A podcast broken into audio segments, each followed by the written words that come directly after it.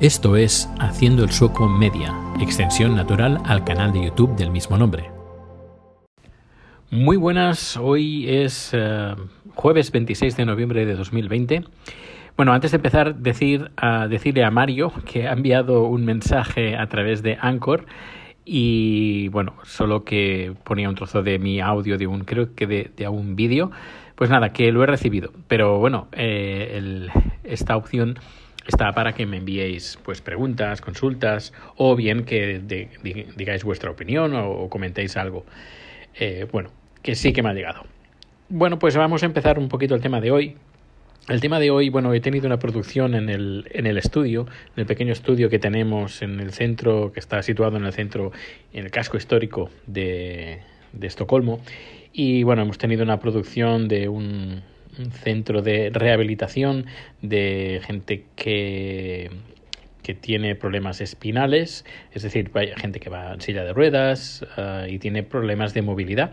Y bueno, normalmente cada año siempre pues voy a sus instalaciones eh, y pues me llevo pues cámaras, micrófonos, uh, luces, a altavoces porque también hay una audiencia que normalmente pues está ahí y, claro hay gente que habla de, con un volumen muy bajito y por eso se necesita pues eh, altavoces. Esta vez con el tema del del COVID pues han decidido hacerlo de forma digital de forma eh, no presencial y hacerlo a través de internet es decir, 100% Internet, sin que hubiera público asistente. Eh, yo les convencí para que se hicieran, eh, se hicieran el estudio, aquí en el estudio donde estamos aquí en Gamlastan, en Estocolmo, en vez de llevarles todo el, el, la equipación. Por una parte, ellos se ahorran dinero porque eso son menos horas de trabajo, porque normalmente siempre tenía que ir el día anterior para preparar todo la, todas las cámaras.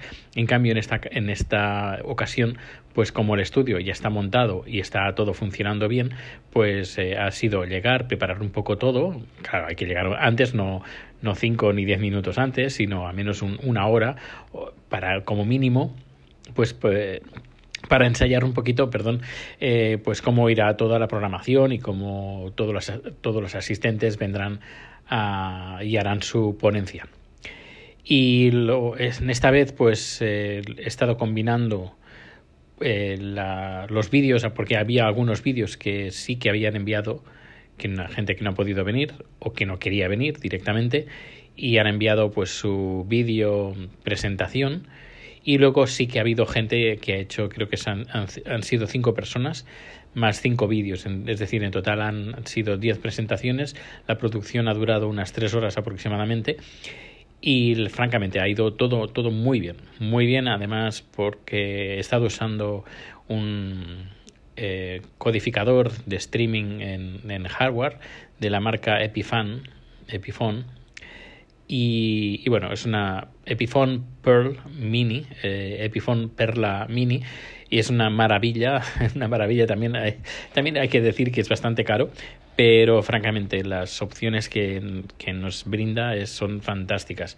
Hay un vídeo en el canal de YouTube donde hay una aproximación de, este, de esta unidad de streaming, eh, viendo a ver qué a medida que vaya teniendo más visitas, pues a lo mejor hago una segunda parte y haciendo, pues explicando un poquito el funcionamiento, porque está muy, muy, muy, muy bien. Eh, cuando ya conoces cómo funciona, recuerdo la primera vez que toqué este aparato, fue como algo eh, novedoso y nuevo para, para aprender, pero una vez ya le, coges el, el, el, truquillo, es fa bastante fácil, una vez uno se pone, pero una vez le coges el truquillo, pues las, las opciones son impresionantes. Impresionantes porque además nos permite hacer una, eh, una transmisión simultánea en varias plataformas de varias entradas. La unidad que tenemos es la la, la, más pequeña de momento que está en el mercado. Van a sacar la versión nano que será aún más pequeña, pero esta está bastante bien. Tiene una entrada SDI, dos entradas HDMI y entre estas tres entradas pues puedes combinar lo que quieras conectar. Cámaras, ordenadores, eh, bueno, todo lo que tenga SDI y todo lo que tenga HDMI. Y puedes crearte pues tus plantillas con fondos, con imágenes, con bueno, es una está muy muy bien. No es 100% perfecto, no hay nada perfecto en este mundo, pero lo que sí que me da una seguridad de que al no usar ordenador, pues sé que me es más, bastante más estable muchísimo más estable porque en el tema del ordenador pues empiezas a hacer cosas y, y luego pues las cosas salen mal. El ordenador se bloquea, eh, el procesador va a mil, etcétera, etcétera, etcétera. Eso me pasó además hace poco en uno de los directos que estuvimos haciendo del canal de YouTube de Thais El, creo que fue el primero o el segundo, creo que fue el segundo, el segundo que intenté transmitir a, través de Twitch y YouTube de forma simultánea y el ordenador dije, oh, no, hasta aquí he llegado. Así que tuve que desconectar una transmisión y, y bueno, al final se pudo solucionar.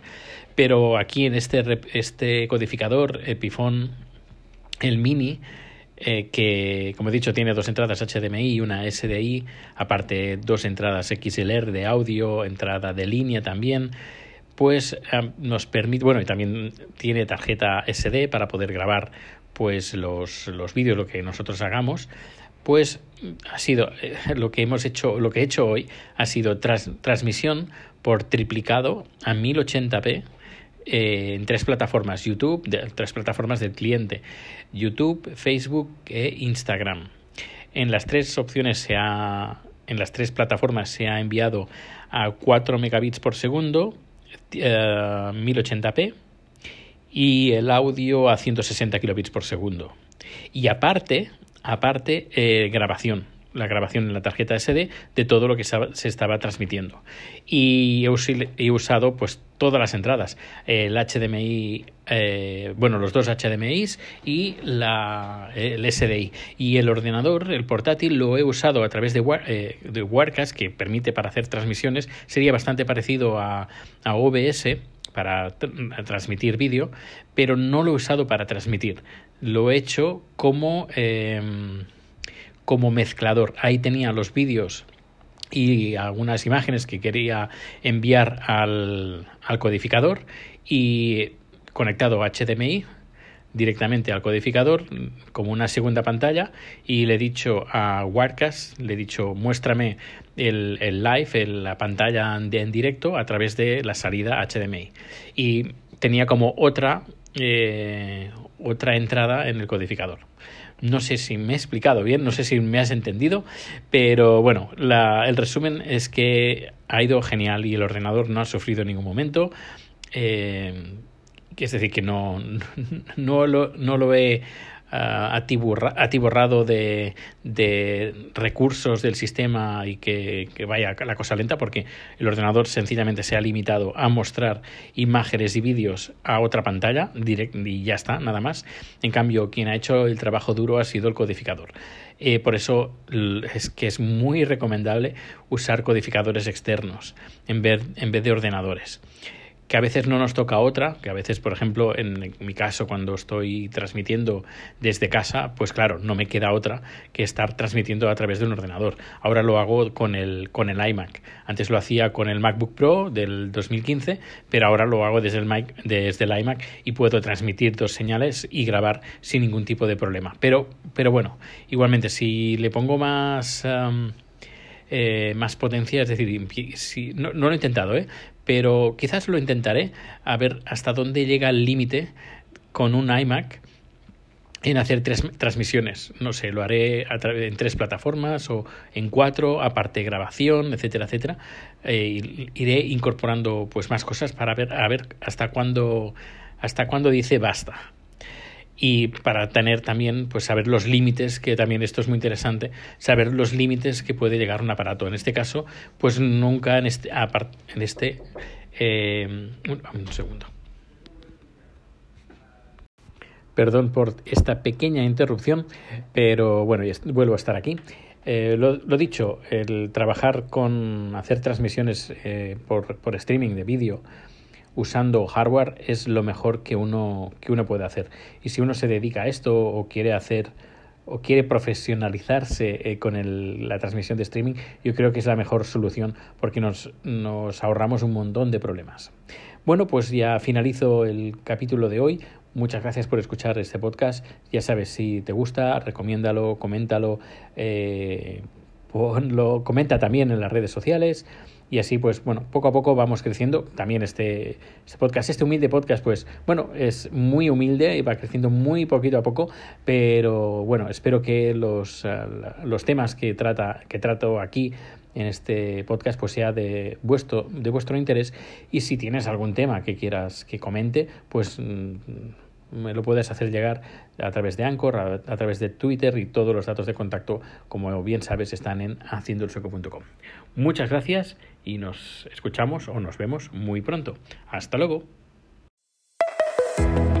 Gracias por tu escucha y recuerda que puedes seguir con Haciendo el Sueco Media en el canal de YouTube. Más información, enlaces y contacto en haciendoelsueco.com.